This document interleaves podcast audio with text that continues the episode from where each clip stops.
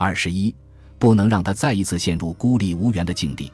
案发的时候正值八月，我已五度拜访基鲁市政府了。然而，对方给出的答复是我们也无能为力，也不再倾听我的述说了。当时促成了我们对茂进行采访的民生委员吉田野深知茂在案发前的无奈遭遇。当年六月，担任木村家看护援助专员的白石联系了吉田，表示有一对夫妇因看护而陷入困境。于是吉田便拜访了木村家。作为民生委员的吉田，因工作需要常拜访独居老人，为其所面临的问题提出建议，并提供必要的帮助。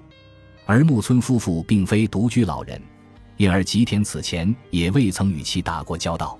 但是听了白石的描述，吉田也感到不安起来。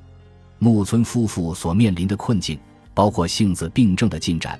深夜时常发出怪声，而导致邻居们的不满，无法寻找到合适的护理机构等，这些问题已超过了地方组织能够解决的范畴。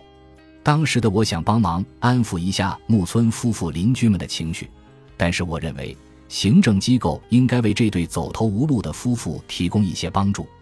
当时六十六岁的吉田来到了市政府下属负责护理保险的部门，反映了相关情况。据吉田所述。工作人员反复说明，由看护援助专员所负责的事项并非我们的管辖范围，无法予以回应。在吉田家得知这一情况后，我们向基录市相关部门的工作人员了解情况。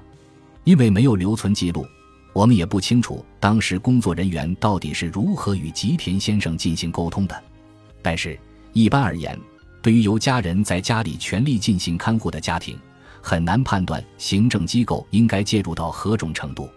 如果发生虐待等情况，我们能够立刻介入。但是木村家的情况却是丈夫尽心尽力地看护着妻子，对于这样的家庭，至今还未有行政介入的制度。除了吉田的证言以外，我们已无从得知基录市有关部门当时究竟是如何回应茂的诉求的。如工作人员所述，就目前而言。行政机构无法轻易出面解决方方面面的各种问题。然而，可以肯定的是，当地的自治体在案发前就已了解了木村家的困境，却未能做出有效反应，阻止悲剧的发生。吉田认识为痴呆症患者提供护理服务的机构管理者，于是前去咨询是否能让幸子入住。对方表示：“总之，先让家属提出申请吧。”于是吉田相貌提出，我们一起去与对方面谈吧。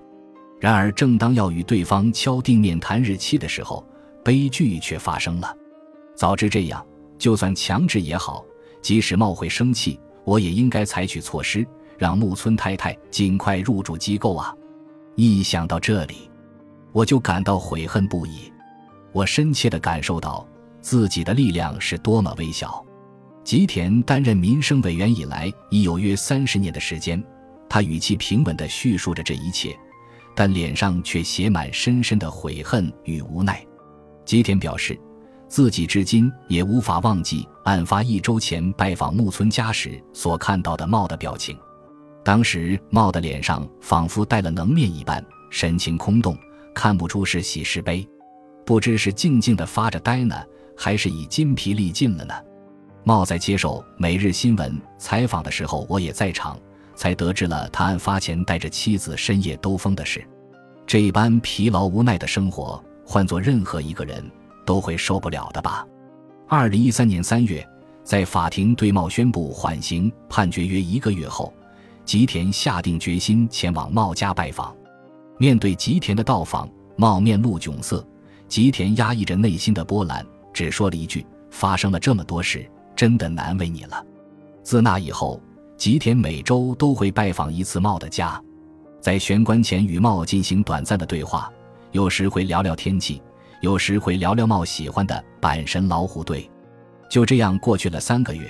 一天，茂主动对吉田说：“进来坐坐吧。”吉田进屋后，看见墙上贴着不少夫妇俩的照片，他不由心下泛酸感慨万千。